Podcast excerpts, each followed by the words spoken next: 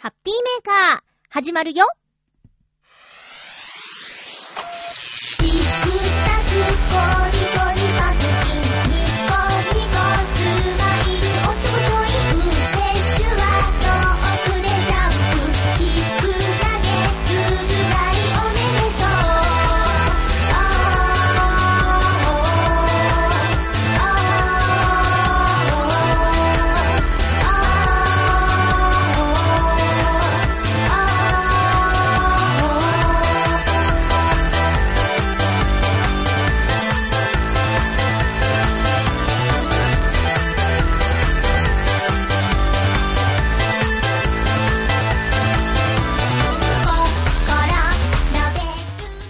月26日、まゆっちょのハッピーメーカー。この番組は、ハッピーな時間を一緒に過ごしましょうというコンセプトのもと、ちょわへよ .com のサポートでお届けしております。4月の24日に行われた M3 に参加された皆さん、お疲れ様でした。そして CD を手に取ってくださった皆さん、ありがとうございます。もしかしたらもしかしたら、もしかしたら名前で検索してこのハッピーメーカーにたどり着いたよという新しいリスナーさんもいらっしゃるんじゃないかなと期待して今日の放送も1時間頑張ります。最後までよろしくお願いします。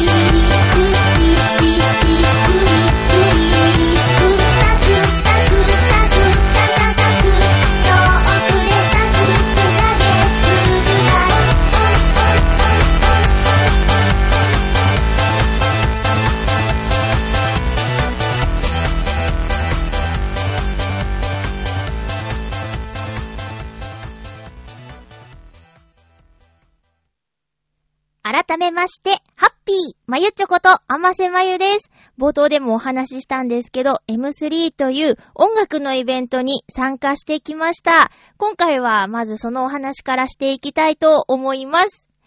えー、まずはですね、その4月24日 M3 当日、朝9時から出店者は準備のために会場の東京流通センター、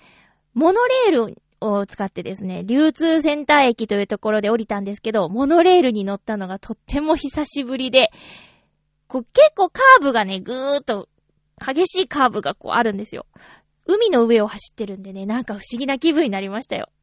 えー東京流通センターは、流通センター駅の目の前にありました。あいにくのお天気だったんですけどね、この日は出店者の皆さん、大きな荷物を抱えて移動するので皆さん大変だったと思います。私の相方、伊藤良太くんももちろん、えー鍵盤をですね、あの、抱えて、あとは、売る CD をトランクに入れて、ゴロゴロ転がしてですね、運んでいましたけども、雨は、まあ、途中から小雨というかまあ、帰る頃には止むっていう形でしたね。朝の一番大変な時に、本当にタイミングの良くない雨でした。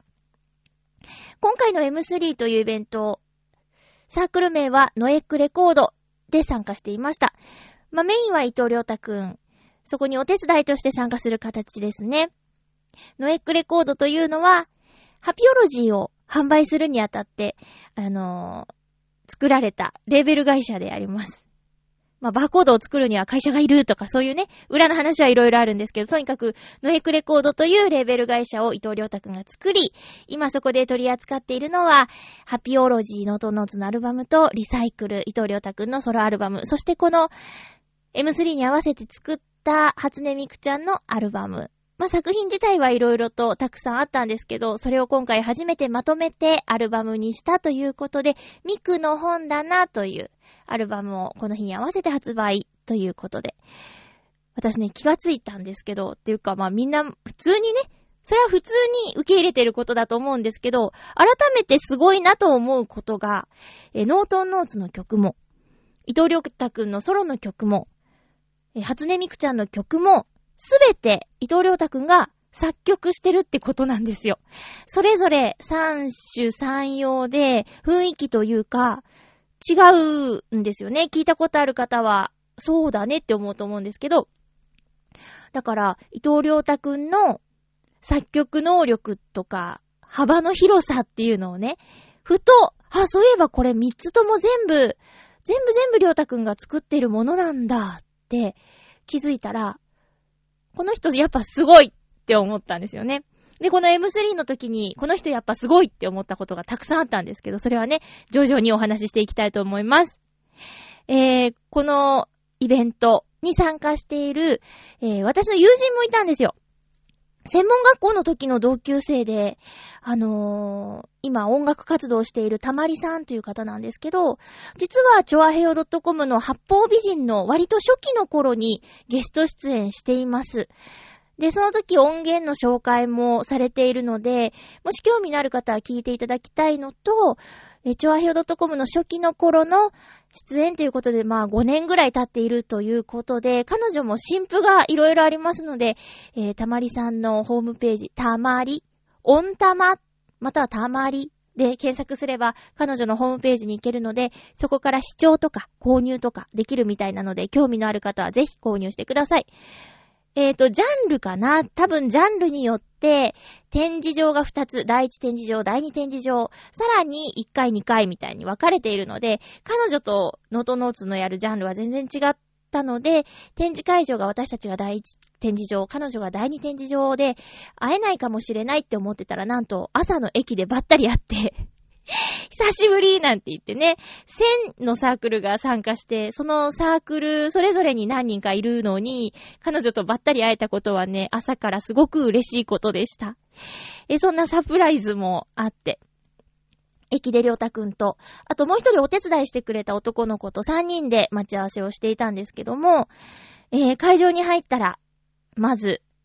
先週もね、ちょっと言った通り、えー、テープで床にこう、仕切りがしてあるっていうか、90センチ、180センチっていう私たちのスペースだったんですけど、それがもうテープで、こっからここまでがノエクレコードさんですよって、あの、名前もね、貼ってあって。で、そこを好きに使っていいっていうことなんですよね。範囲を出ちゃいけませんよって。で、私たちは、一応ね、その、ワックス塗ってあるタイルに直に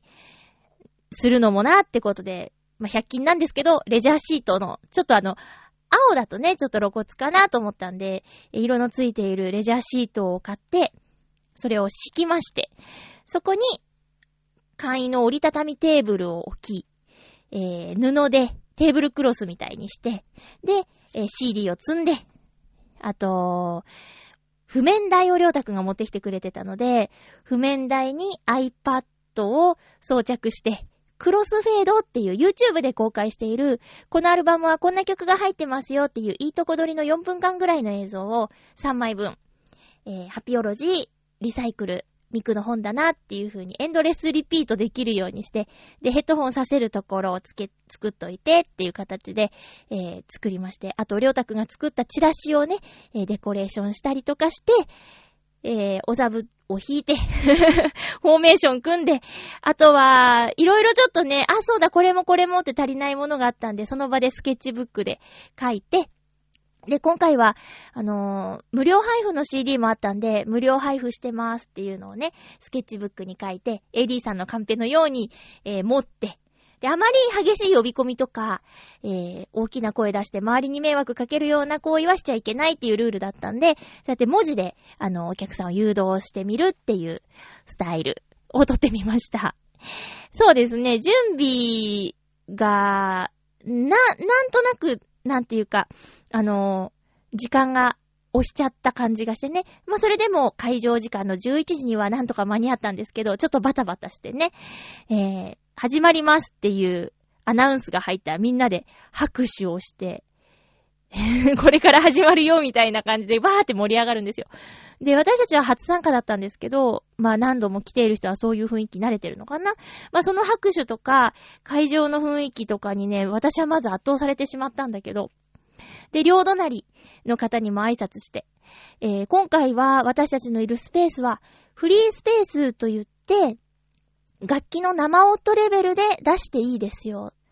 先週もちょっと言ったんですけど、路上ライブができますよ、みたいな感じのスペース。そうじゃないところは、えっと、音を出しちゃダメ。販売だけのテーブル席。あとはもうアンプを使って大音量スペースっていうところもあってね。まあ、覗きに行ったんですけど、とんでもないことになってましたね。えー、で、えっと、私のお隣さんは、うーん、様々な楽器。例えば、なんだろう、バリの音楽器とか、なんか、優しい音色のする楽器とかを使った癒し系の音楽を歌うという女性の方が、えー、隣、まず左隣にいて、で、さらにそのお隣にギターの弾き語りの女性がいて、で、反対の隣は、あの、当日、欠席されたんですよね。来なかったんです、最後まで。で、そのさらにお隣が、えっ、と、ボーカロイドとのデュエットをするという男性がいらっしゃってました。えーで、さらにそのお隣はウクレレ弾き語りをされるママさんがいらっしゃってました。で、その隣の隣ぐらいかな、不思議な方がいてね、赤ちゃんを、うん、あやすおもちゃでも、えー、あ、そうそう、あの、ドラえもん誕生っていう漫画読んだことありますか？または、アニメとかで見たことある？ドラえもん誕生っていう、確かそんなようなタイトルの中に出てくる、起き上がりこぼし、こぼし？起き上がりこぼしっていうのかな？あのーまあ、色はいろいろあると思うんですけど、主に赤くて、顔が描いてあって、倒そうとしても起き上がるんだけど、その時にちょっと音が出るっていう赤ちゃんあやすおもちゃがあるんですけどね。それの大小様々に並べたおじいちゃんが、ずっとそのね、起き上がりこぼしを揺らしてるんですよ。こう順番とか、おじいちゃんの中ではあるのかなそういう赤ちゃんをあやすおもちゃを揺らして音楽を奏でてるみたいな方がいて、不思議な方でした。おしゃべりできなかったんだけど、ずっとね、あの、あぐらをかいて座ってて、えー多分8体ぐらい、大小様々なその、おもちゃをひたすら揺らすっていうね、方がい、いました。うん。で、そんな、そんな中、それがもう隙間なく 90×180 で並んでいるわけです。まあ、イメージとしては畳1畳分ぐらいかなうん。で、あの、先週の放送で、多分こんなんじゃないかなって私が言ったのは、あの、隣の人と、じゃあ私たち歌うんで、あの、何分間よろしくお願いしますみたいな感じでやりとりして、分け合って歌うのかなって思ってたら、ドーンってね、一斉にみんな歌い出すのね。で、私始まる前に、あの、両隣の人はもう初めてなんですっておっしゃってたんで、そうじゃなくて、もうちょっと離れたところに、ギターの弾き語りの男性がいたんで、その方が何度か参加していますよって言ってたんで、あの、フリースペースってどんな感じで皆さん演奏していかれるんですかって聞いたら、いや別にルールとか取り決めとかないですね、って言って。え？って言ったらね、みんな好きにやってますよって言われて、はあ、そうなんだって、りょうたくんになんか別に決めることはないみたい、決め事はないみたいって言ったら、そうなんだって言って。さあ、いざ始まったら、もうもう、皆さんもう、ドーンって、俺の歌を聴けー状態ですね。ドーンって。で、正直、その、隣同士隙間もなく、まあ、90センチ90センチって、イメージとしては、えアコースティックギターを水平に持てない。水平に持っちゃうと90センチ出ちゃうみたいな。だからちょっと斜めにしないとギターが入らないぐらいのスペースで隣り合ってて、で、それぞれがそれぞれの歌を歌うわけです。ちょっと圧倒されてしまいました、私。どうしようと思って。で、りょうたくんは鍵盤を持ってて。で、あの、置いて弾くのはちょっと大変。それ用の台は持ってきてなかったんで、もう抱えて片手で、その技術もすごいなって思ったんだけど、弾きながら、オリジナルの自分のね、リサイクルの中から歌ってたんですけど、すごいなと思って。で、私なかなか歌えなかったんですよ。緊張というよりも、なんだここって思っちゃって。でも、りょうたくんに、ちょっと歌ってみたらって言われて、そうだねっ歌ってみたんですけど、やっぱり、隣の人が歌ってるのに、私が歌ったら、まあ、邪魔することになるし、お客さんは何が何やらわからんだろうとか、私のね、ダメなところね、気を使いすぎるみたいなところが出ちゃいまして、わあ、わからんと思って、ちょっとその一曲仲間ハーモニーを歌った時点で、ちょ、ごめん、りょうたくん。私ちょっと無理かもしれないって言って。んで、あの、りょうたくんのブログには、まゆっちょは体調不良であまり歌いませんでしたって書いてあったけど、体調不良ってね、あのね、それこそ音がいっぱいなんですよ、その会場。なんか、まあもちろん隣の男性はギターを弾いてるのとボーカロイドの声がある。で、反対側の女性は癒し系の楽器を使うんだけど、なんていうかな、呼び込みが激しいみたいな とか、歌の合間に、聞いててくださいとか、あの、いろいろとね、声掛けをされてるんですよね。で、他にも、えー、大音量ブースの方のビート、重低音みたいな、ドゥンドゥンドゥンドゥンドゥンドゥンドゥンみたいなやつが聞こえてきたり、あとお客さんのガヤガヤする声や、なんかどうやらパフォーマンスをしている方がいたらしいんだけど、怒鳴り声、怒鳴り声が聞こえて観客が笑うみたいな、もうとにかく、音がありすぎて、私の耳はどうにかなってしまいそうで、それによって頭が痛くなるっていう、その空間になれなかったみたい。私は馴染めなかったみたいですね。それで、まあ、ちょっと体調が悪いっていうか、いつもならさ、夜勤明けでどっか出かけたって、そのせいで具合が悪いこと、具合が悪くなることはまずないんですよ。だけど今回は本当に、なんだろ、頭が痛くなっちゃってね。一緒に手伝ってくれた男の子が言うには、なんかパチンコ屋さんみたいだねって言ってて、あ、確かにって。そんなイメージですね。なので、私はちょっと、M3 のフリースペースっていう場所は合わなかったかなただね、すごく嬉しいこともあったんですよ。えーやっぱり音楽に興味のある方がたくさん会場にいらっしゃるということで、話しかけてくださる方もいたんですよ。で、一人ね、あの、どんな音楽されてるんですかって、その方はいつかフリースペースでやってみたいけど、どんなもんか見に来たっていう方で、この人賢いなって思ったんだけど、私もそうしたらよかったと思って。見学してから、あ、そう、こういう感じなんだって言って、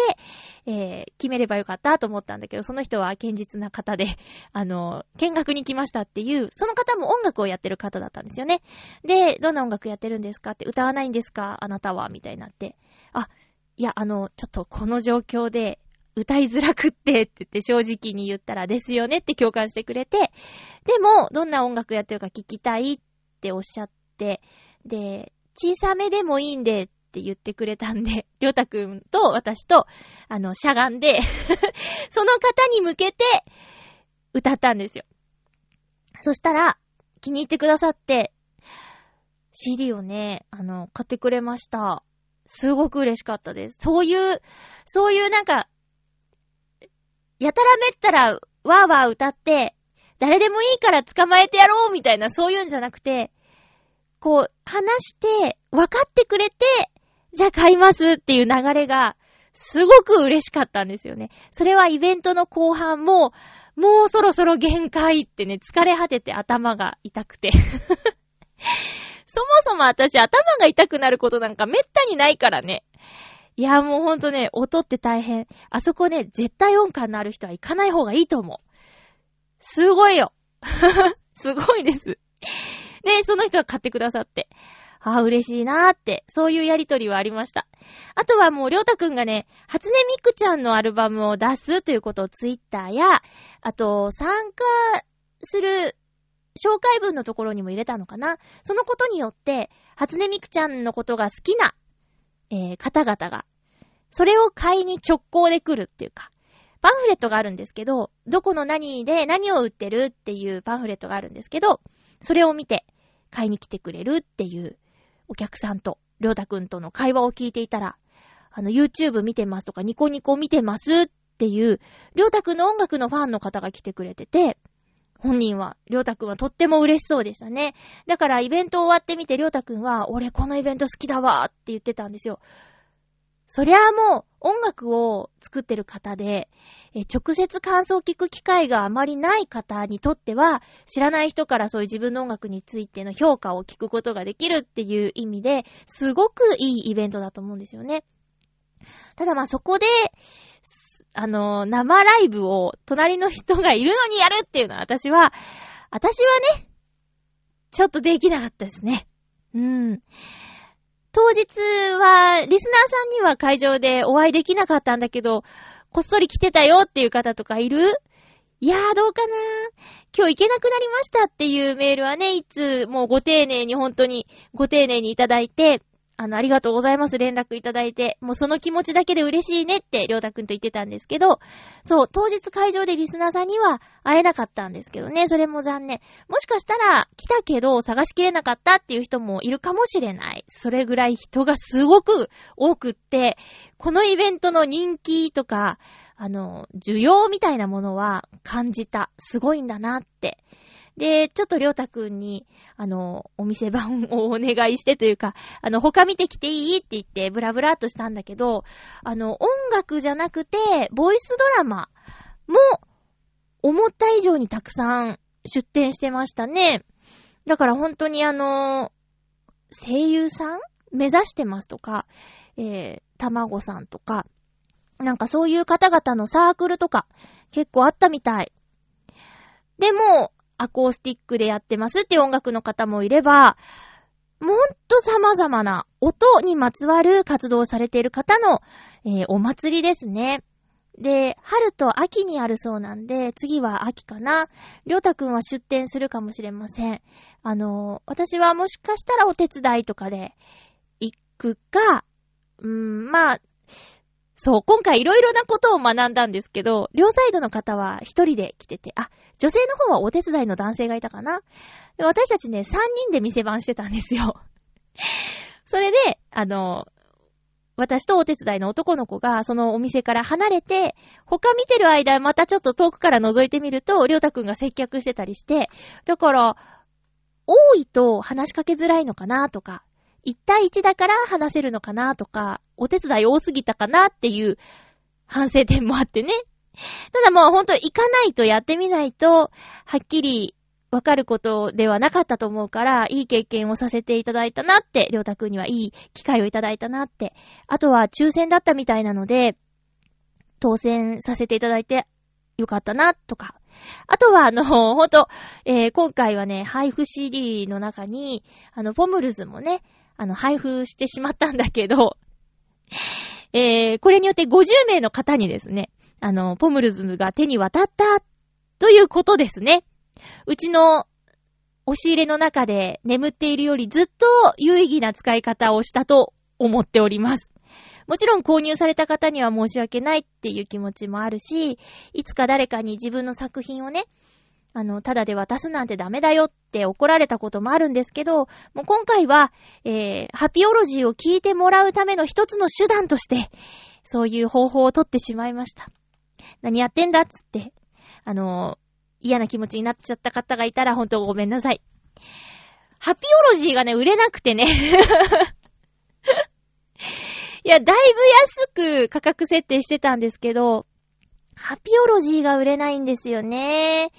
ちょっとぜひ聞いてほしいんですけど、ハピオロジーを。私が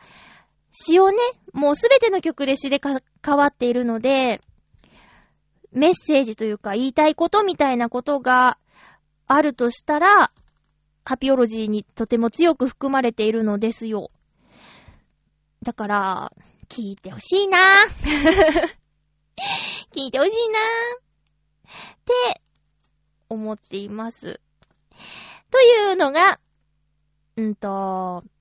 というのが、M3 のお話でした。はい。いや、本当に、あの、帰りもね、大変でね。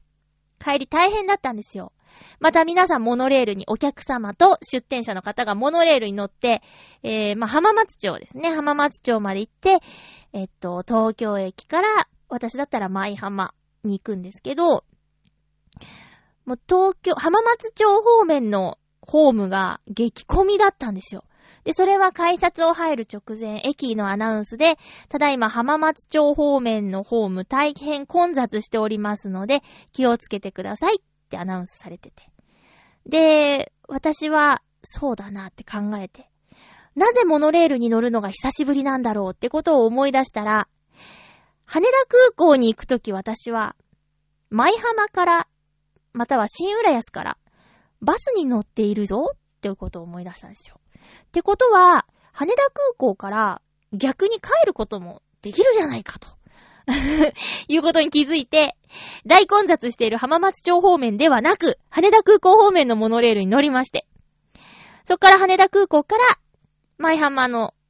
えー、ホテルまで乗りました。で、そっから路線バスに乗ってっていう感じで、えー、帰りはもうバス一本。しかも到着が超早い。だいたいさっき言った、あのー、浜松町、東京、舞浜っていうルートだと、えー、っと、1時間弱、50何分かかっちゃうみたい。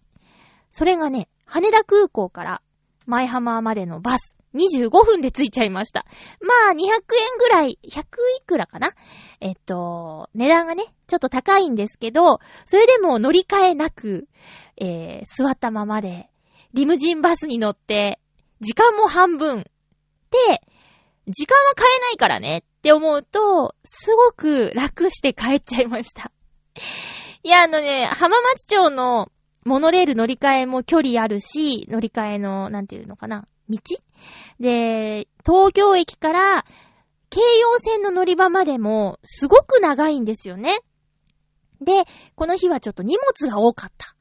え売れ残った CD、行きは郵送したんですよ。会場まで、えー、CD を郵送したんですけど、帰りは、まあ、郵送もあるんだけど、手続きしなきゃいけないし大変で、で、送るほどでもなかった。も、持って帰れるぐらいにはなってたので、トランクに詰めて、えっと、あと、折りたたみテーブルはトランクに入れて持って行ったけど、それをトランクの外に出して、背負って、えー、荷物がとても多かった。だから、リムジンバスで帰りました。髪も取れたしね、すごく良かったです。そんなこんなで M3 初参戦については、私は、隣の人が歌っているのに私の歌も聴いてくれっていう歌い方ができなかったよってことでした。ただ、りょうたくんは、あのー、ずっと弾いてずっと歌ってたと思う。11時から3時半のイベント。12日に3、3時間半。まあ、最初はちょっと様子伺ってた感じだから、でも3時間ぐらいずっと歌ってた接客以外。さすがにね、ブログにちょっと喉が痛いって書いてあったけど、えー、自分のオリジナル、そして初音ミクちゃん、えー、ノートノーツの曲も少し、で、私と一緒に歌ってくれたりとか、最終的には、お客さんを呼ぶにはもしかしたらカバーかもしれないみたいなことに落ち着いて、いろんな方のカバーを弾き語りで歌ってました。二つ隣のギターのお姉さんがコラボで合わせて弾いてくれたりしてね。なんかそういうのは、楽器出せる人同士の素敵な交流だったなって思うんですけどね。えー、以上、ちょっと長くなっちゃいましたけど、M3 の、えー、参加報告でした。では、お便りのご紹介をいたしますね。ハッピーネーム、七星さん、ありがとうございます。まゆちょ、ハッピー、ハッピー？今週、面接3社連続で受ける予定の七星です。はい。このメールを書いている先日、受け、そして明日、明後日と連続して受ける予定となっております。今日は中休みということで、このメールを書いております。このメールが読まれる頃には、どこからか何らかの返事が返ってくる予定ですが、現在頭が思考停止を起こしており、何にも考えられません。まゆちは多忙な中、切り替えはどういう風にしておりますか？それでは、ということです。ありがとうございます。うん。面接。うん。どんな感じかな？私、バイトの面接しか受けたことがないのです。ははははは。あ、そうですね。オーディションは除くよね。全然違うもんね。そりゃ。えー、だから、ね、テレビや映画の中で出てくる入社試験シーン、入社面接シーンとか思い出して、あれは大変だろうなーって思う。集団面接とかね、前の人や自分が喋った後の人がどんな風に答えるのか、みたいなこととか。ねえ。あ、今ね、ほんとどうでもいい話しちゃってもいいですか？七星さんのお便りにはちゃんと戻りますね。私さっき収録前に紅茶を飲もうと思って、ティーパックを入れて、お湯を注いだティーポット、そのままで来ちゃった。出過ぎてるよね、これね。渋いぞ、飲めないと思う。30分も放置しちゃってる。っていう、ごめんなさい。七星さんのお便りに戻ります。急に思い出しちゃった。なんでだろう？はぁ えっと、そう、面接ね。しかも3連チャンで受け、受けるんだ。受けて、1個休んで、受けて受けて。そうか。その、あれですかね。御社を死亡した理由は、みたいなこととか、それぞれに喋んなきゃいけないよね。で、そうですね。あ、もう、もうでも受け終わってるんだよね。なんか、まあ、こういう時というか、何かやるときに、心に余裕があれば、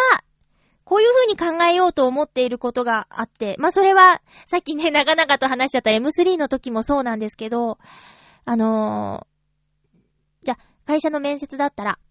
会社と面接官の方って、多分何人もの人を面接するでしょう。まあ、規模にもよると思うんですけど。で、そうしたら、まあ、印象に残るか残らないかってことですよね。で、きっと、会社の面接受けようとしている人で、とても真面目な方は、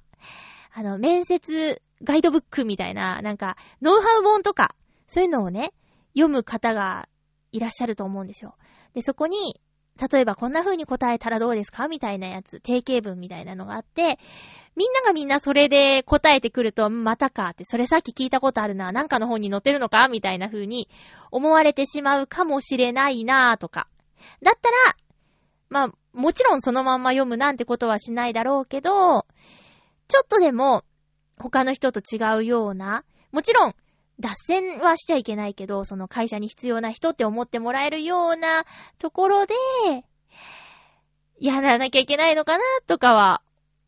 イメージね、想像する。じゃあ実際自分できるんですかって言われたら、うん、できないと思うって言うんですけど、面接官だったら、そうね、こういう人と働いてみたいなとかって思ってもらえるのが重要なのかな。ただそれがもし、工場で、こう、コツコツと同じ作業を繰り返す人を求めている会社だとしたら、気真面目さとか、あの、そういう作業が苦じゃありませんみたいなことを言わなきゃいけないだろうし、企画や何かアイデアが必要な、あの、会社だったら、ちょっと面白いことを言ってみたり、他の人と違う発想ができますっていうところをアピールできるのがいいんだろうし、ね。どんなとこで働くかによっての受け答えも変わってくるもんね。いやー、七星さん頑張ってね。もうずっと、ね、あの、頑張ってる姿を聞いているので、ここらでそろそろバシッとね、決まるといいですね。次のお便りでは何か嬉しい報告が聞けるといいんですが、あ、質問は、まゆちは多忙な中、切り替えはどういう風にしておりますか？それでは、ということで。えー、っと、切り替え。すうーん、今、すって、なんだろう。多忙っ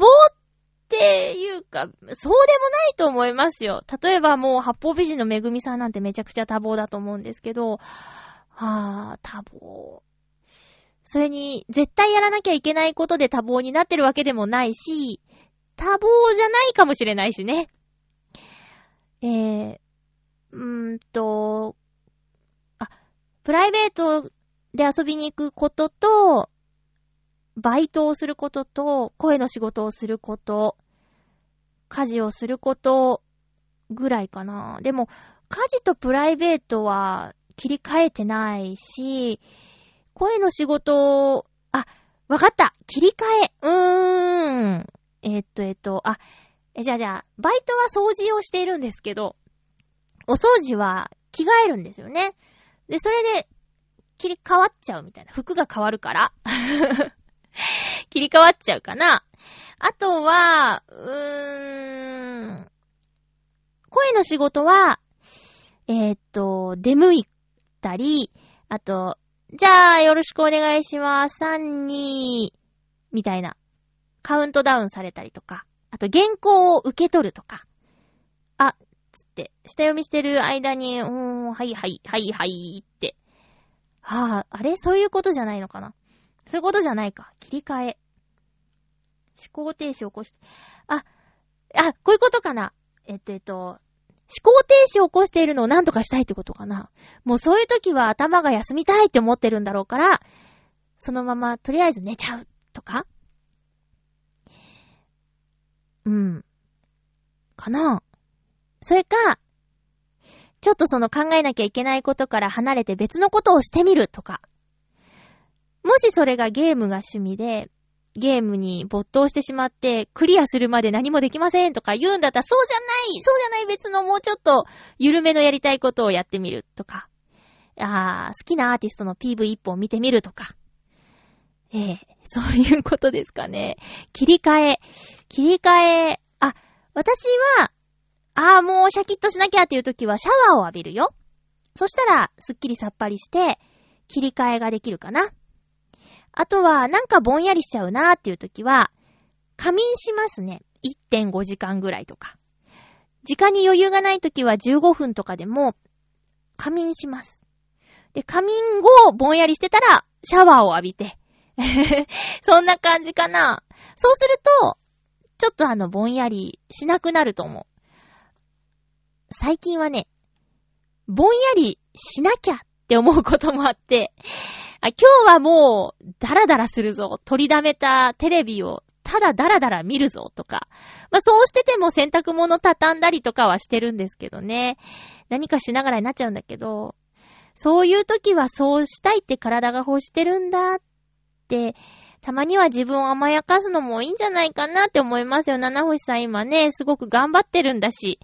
たまには思考停止してさ、いいんじゃない？最近、天気のいい日はさ、日向がすごくあったかいよ。気持ちいいよ。猫さんがさ、近所の猫さんがね、日だまりにいるんですよ。で、そっと近づいて、警戒されないレベルの距離を保って、隣に並ぶっていうのがね、できたとき、すごく癒しですね。もう、あの、なんだろう、それ以上いかないからっていうところで、私もしゃがんで、こう当たるんです、日向で。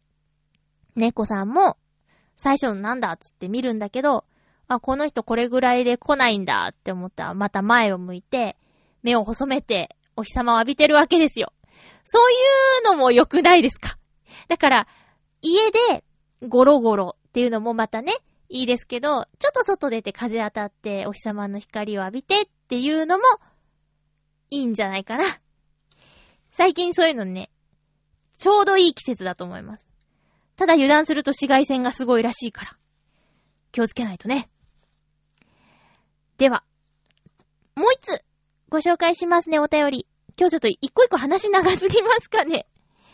えーっと、あ、そうですね。コージーアットワークさんからのお便りです。えー、前回の放送で、あの、熊本の地震に関するお話をしたんですけど、それに対するリアクションですね。コージアトワークさんです。ありがとうございます。まゆっちょ、ハッピーハッピー？震災に関すること、今起きている状況では、なかなか言葉にしにくいですね。そう、前回ね、あの、まごまご話しちゃいまして。私の場合、阪神淡路大震災でも、東北の震災にも、知人や友人が被災したり、亡くなったりしています。うん。また、熊本の阿蘇地域は、子供の頃、夏になると、秘書に行った思い出のある街なので、とても気がかりです。私はネット上での慰めの言葉、募金、ボランティア活動、そのどれもが必要だと思います。大丈夫、気にかけているということは言わないと伝わらないし、たとえ十分ではなくてもできることはしたいですよね。今回の災害で私が違和感を覚えているのは、ニュースが倒壊した建物での救助場面をリアルタイムで放送したりしていることです。あれ必要でしょうか？また、もう20年が経とうとしている阪神淡路大震災の時、報道のヘリコプターの騒音で、建物の下敷きになった人の助けを求める声が聞こえなかったことが問題になったのに、今回も同じことがあったようです。もう21世紀です。20世紀の過ちは繰り返さず、ここはうるさいヘリではなくて、せめてドローンを使えばいいんじゃないでしょうか。また、無駄に終わるかもしれないけど、最低限の防災の備えをしていないと、被災した時に隣人の迷惑になるかもしれません。水の備蓄がないと、緊急に水が必要な人の取り分を減らしてしまうかも。特にうちには猫がいるので、避難所に入れなかった時や、動物が嫌いだったり、アレルギーのある人がいた時のために、自主退避する小さなテントも買っておくべきかななどと考えています。ペットは人間よりもずっとセーフティーネットが少ないので、特に災害初期の対策は自分で何とかする必要があると感じています。災害時はせめて自分の面倒が見られることが重要になると思います。私はいいからと言ったって救助しないわけにはいきません。できる限り救助される側から手伝える側に回れるようにしておくことが災害への備えであり覚悟なのではないでしょうか。具体的には各市町村の消防署が行っている普通救命講習会や応急手当講習会を受講しておくこと、また自宅や職場、よく通る場所などの避難場所や避難経路を実際に歩いて確認しておくこと、これは誰でもできる備えだと思います。長くなってごめんなさい。では、ということでありがとうございます。コージアトワークさんすごいな。うーん。そうね。そうね。なんかいろいろ、うーん。チョアヒョのね、各番組でも、災害について、今回の震災について触れていたりとか、あと、あ、先週私が言ったことは、うんと、その、なんだろう、そういうことをしてる人がダメだとかそういうんじゃないよ。私にはできないって言っただけだからね。あの、どうやら、まあ、収録した後、昨日、おととい、昨日、おととい、その前ぐらいかな、なんか、そういう話うーん、助けようとしているとか、励まそうとしている人を叩く人がいるっていう話があるらしく、そう、そういう意味じゃないからね。叩いてるとかそういうんじゃないよ。私はどうしたらいいかわかんないって考えたら言えないみたいなことを言っただけですからね。えー、っと、そのね、ファンがいる人や力のある人、ま、あま、影響力のある人っていうか、まあまあ、例えば、だから、アイドルとか、俳優さんとか、その人が何か発信することで、現地の方が、誰々さんが気にかけてくれてるって、嬉しいって思うような人たちはバンバン言ったらいいと思うよ。そりゃ。うん。だ、まあ、そういうこと。だから、別に言うことは悪くないし、いいんじゃないですかね。うん。なんか、なんかのテレビでも言ってたなあのー、自粛について考えるみたいなテーマで話してたけど、ね。うん。5年前のあの時は、本当に、ね、なんか CM が全部、ポポポポーンになったりとかさ、で、逆にそれが、まだこれが続くんだ、みたいな、こう、ポポポポーンだって、まだポポポポーンだ、みたいなね。そういうちょっと、いつもと違う感が、余計、いい風には働いてなかったよねってことはみんな覚えてると思うんだよね。うん。ね。だから、まあ、もう本当に難しいことですね。あ、で、あと、そうそう、備えもね、もちろん、あの、マンションが潰れたら備えが使えないみたいなことも言いましたけど、基本、そういうのはあっ、で、さらに必要なことがメンタルのことですっていうことね。人との、なんていうか、お別れの時に、あの、喧嘩して、もう知らないバイバイって言った直後に、まあ別に地震に限らずね、交通事故でも何でもなんですけど、そういうことになったらずっと後悔するだろうとお互いに。だから、日々、うん、日々気をつけないとっていう話を私はしました。ねえでね、もう本当なんていうか、なんで何かする人に対して悪く言うんだろうね。その、例えばとかさ、そういう話をき、あ、あれだ、ダウンタウンのまっちゃんが出てる番組で見たんだ。うん。だからね、別にその、いいねっていう方になんで言葉を使えないんだろうなって思うんだよ。うーん。ね。そういうことなんですけど。いやーでも本当にね、あのー、まだ続いてるでしょ？家に帰れないとかそういうお家がなくなっちゃったとかさ、あとあの、なんか雨が続いちゃってるとか。で、建物の中に入れなくて、外で寝袋でみたいな方もいらっしゃるでしょ？で、九州も朝晩は冷えるでしょうに、ね、そこで夜を越すんだとか思ったら本当にね、大変だと思うんですけども。うん。できることをやりましょう。あれですね、あの、まあまあ、募金をするとしたら、日本赤十字社に直接じゃダメなのかなとは思う。なんか、各局、各番組各局あの、日本赤十字社を通じて、どこどこに募金しますみたいなことを言うじゃない？それって、じゃあ日本赤十字社に振り込めばいいんじゃないの？っていうのは思うよ。こういうこと言うからダメなんかな？あれって思っちゃって。それって結局日本赤十字社に送ればいいんじゃないのかってね。ね。だからこれに便乗して、だから、その現地で空き巣をしている人がいるとかそういう話。あと、募金を募って、じゃあそれが本当に現地に行ってるのかみたいなこととかがあるから、だから、日本赤十字社に直接振り込むのが確実なんじゃないかっていうことは思いますね。えー、コージアットワークさん、ありがとうございました。えー、続いてはコーナーに行きたいと思います。今週のおすすめの一本この週末、4月23日は、見たい映画が2本公開されました。今までこのコーナーではレンタルされている作品の話をしてたんですけど、今回は新作映画の話をしたいと思います。まず1本、ディズニーのズートピア。そしてもう1本、大泉洋さん主演の I am a hero。えーとですね、この2本のうちどちらかを見てきたんですけど、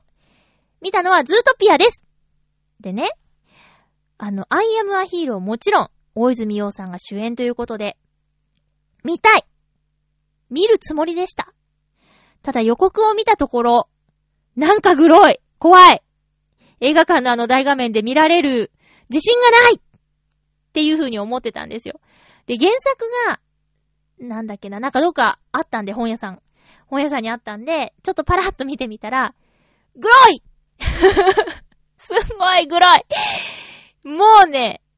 どうしようかなって思ってたんですよ。で、そうこうしてる間に、ズートピア見たいっていう子がいたんで、私も見たいって言って、もうその4月23日はズートピアを見るってなっちゃったんですけど、その4月23日のオフィス Q のブログに大泉洋さんが投稿していたんですよね。えー、今回の映画、洋ちゃんが出てるのに、グロくて見られないという子猫ちゃんがいっぱいいるみたいですって書いてあって、でも安心してください。大丈夫。きっと大丈夫。見た後の爽快感はお約束しますみたいなことが書いてあって、本当なの？本当洋ちゃん！だったら行くよっていう風になってます、今。まだ見てないけどね。どんなレベルでグロいのかな？ちなみに私の限界はグレムリンだからね。グレムリンっていう映画があるんですけど、あの、ギズモっていう子がね、可愛くて、見に行こうって、確かおじいちゃんだっけな、おばかなおじいちゃんとだったかな弟と3人で行ったんですけど、もうね、グレムリンがね、飼い方を間違えると凶暴化するっていうシステム、あ、ストーリーなんですよ。でね、飼い方を間違えた奴らのグレムリンがね、ほんと凶暴化しちゃって暴れ出して人を襲ったりする、その中で人がやられていく姿がグロくって、子供は衝撃を受けました。小さいまゆっちは衝撃を受けてしまいまして、あれ以来ね、ちょっとブチュブチュっていうような、なんか生々しい、カラカラしたような、べちょべちょしたような表現がね、とっても苦手になってしまったんですけど、アイアムアヒーローどうかなどうかな？でもね、ようちゃんみたいよね。って、葛藤中です。でね、レンタルで見るより映画館行ったら、興行収入にもね、助けになるだろうし、いっぱい見た人がいるってなった、ようちゃんだって嬉しいだろうし、はは。っていうので、まだ言ってない、アイアムアヒーロー。あ、で、ズートピアなんですけど、ズートピアは、えー、動物がいっぱい出てくる映画です。で、アメリカで先に公開されてたみたいなんですけど、アナと雪の女王を抜いてトップみたいなこと言ってましたね。で、そうじゃなくたって、予告見たら可愛いのはまあ、わかることだし、映像の技術の素晴らしさだってもう、わかりきったことですね。だから、すごく期待をして見に行ったんですけど、見事に、その期待以上でした。で、で、まだ見てない人に対してハードルを上げても大丈夫なぐらい、私は好きでしたね。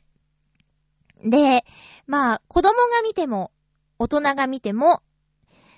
うーん、受け取るメッセージみたいなものは、それぞれにあると思うし、今子供が見て、じゃあ何年かして大人になってというか、思春期とかになってみて、別の見方ができるなとか、あとはもう子供が見たって、あ、もしかしてそういうことなのかなっていう、なんとなくこう潜在意識に、あの、今回言いたいことっていうのは残るんじゃないかなって、それがとても、あの、丁寧に、可愛く、うーん、グロくなく、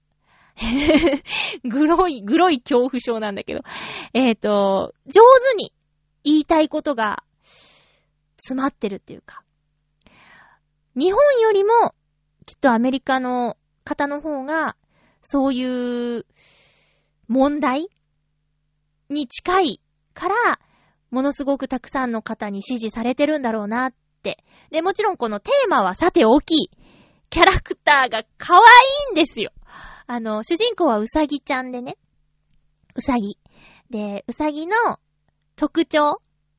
えー鼻ひくひくとか。あと、足をトントントンってして、なんか、感情を表現したりとか。あとは、うさぎは子沢山とか。ねえ、なんかね、動物じゃなきゃできないかったよね、ここの場面とか。なんか、ぷぷってなるところが結構あったり、あと、ね、ディズニーで初めてらしいんですけど、キャラクターに隠れミッキーを入れたとか、その隠れミキ探してるのも楽しいし。あと今回ね、主人公うさぎのジュディという役を、上戸彩さんが声をしているんですけど、以前ピーターパン2の主人公、ウェンディの娘の役をやった時よりもずっと素敵で、あの、もうジュディそのものでしたね。うさぎの主人公そのもの、上戸彩さん。え、2回使われるってことはやっぱ評価が高いんだろうなと思って。声がね、やっぱいいんだと思う。顔も可愛くて声も良くてって羨ましいね。えっ、と、相棒になる狐のフォックス、フォックス、あれ？狐の、なんだっけ？ニック、ニック。ニックは、あの、森川さん。森川智之さんって読むのかな？もう超ベテラン声優さんですよね。がね、またイケメンボイスで、イケボ？で。かっこいいしね。ニックというキャラクターが。ねえ、もうね、これ本当はね、もう一回見てもいいぐらい。で、まあ、吹き替えの方がテンポ良くて楽しく見られるんじゃないかなって思います。実際、字幕版は上映回数がとっても少なくてね。うん、吹き替え、ほとんど吹き替えですね。シネマエクスピアリの場合。うん。で、いろんな動物のいろんな特徴があって、もう最後の最後まで気を抜かないで見てほしいなって思いました。あとね、見終わったらね、ブルーベリー食べたくなっちゃいますね。で、一緒に行った友達になんかブルーベリー食べたくないって言ったら、あ、そうだねってなって。で、あの、ちょっと買い物してくるって席を外したんですけど、なんと、ブルーベリーが1個乗ったケーキをですね、お土産に買ってくれまして。気が利いてると思ってね。まあ、ブルーベリー狩りって以前行ったことあるんですけど、なんかまたそこに行きたくなるぐらいブルーベリーが食べたくなっちゃう映画でした。まあ、そんな、そんないっぱい出てくるわけじゃないんですけどね。えー今週のおすすめの一本はもうダントツ何が何でも、ズートピア。ぜひ、ご覧ください。あっという間ですが、そろそろお時間です。次回の放送は5月3日です。ゴールデンウィーク真っ只中ですね。収録は5月1日にしようと思っております。お便り何でもいいので送ってください。うーん、そうだな。テーマがね、思いつかないですね。あ、えーと、じゃあ、まあ、もし気が向いたら、最近見た映画とか。だってそもそもゴールデンウィークって、映画館のイベント的に始まったものなんでしょ？だ、だから、一番最近見た映画を送ってください。それは別にね、テレビでやってた何々でも、レンタルして見た何々でも、映画館行った何々でも、何でも良いので、もし、あの、よかったら、まあ、テーマとして、えー最近見た映画、送ってください。えーっと、お知らせなんですけど、実は4月から、あの、新番組のナレーションを担当しています。えー月刊ブリオベッカーという、その一月にあった試合結果と、今後の試合予定をお知らせする5分、10分番組かな？まあ短い番組なんですけど、月1回更新されるその番組のナレーションをしています、実は。あと、ぐるっと浦安も好評放送中で、えーっと、デイリーニュース千葉という番組の中でのお店紹介のコーナーを担当しています。それから、えーっと、なんだっけ、あ、そんな感じかな あ、漫才大行進ゲロゲーロという、これも j イコムの番組、ナイツさんが司会をしている番組も、ちょいちょいナレーションしています。あ、とあれだ、統括調査隊。統括調査隊ね。統括調査隊はね、浦安で見れなくて、ついね、ついうっかりしちゃいました。統括調査隊が一番更新頻度があるんですよね。毎週月曜日更新で、えーっと、今、今日から放送されている統括調査隊が、あの、清水公園編なんですよ。アスレチックいろいろ体験しているんですけど、見られるエリアの方にはぜひ見てほしいぐらい、絵力がありますね。そんな感じで、細々とケーブルテレビでナレーションしつつ、ノートノーツのボーカルしてます。もちろんハッピーメーカーのパーソナリティもしてます。ノートノーツのアルバム、ハピオロジー、リサイクルは伊藤良太くんのソロ、そして初音ミクちゃんのミクの本棚、それぞれ Amazon で販売しています。まゆちょのアルバム、ポムルズも Amazon で取り扱ってます。よろしくねお相手はまゆちょこと、あませまゆでした。また来週、ハッピーな時間を一緒に過ごしましょう。素敵なゴールデンウィークを、ハッピーいつも捕まえていた、明日には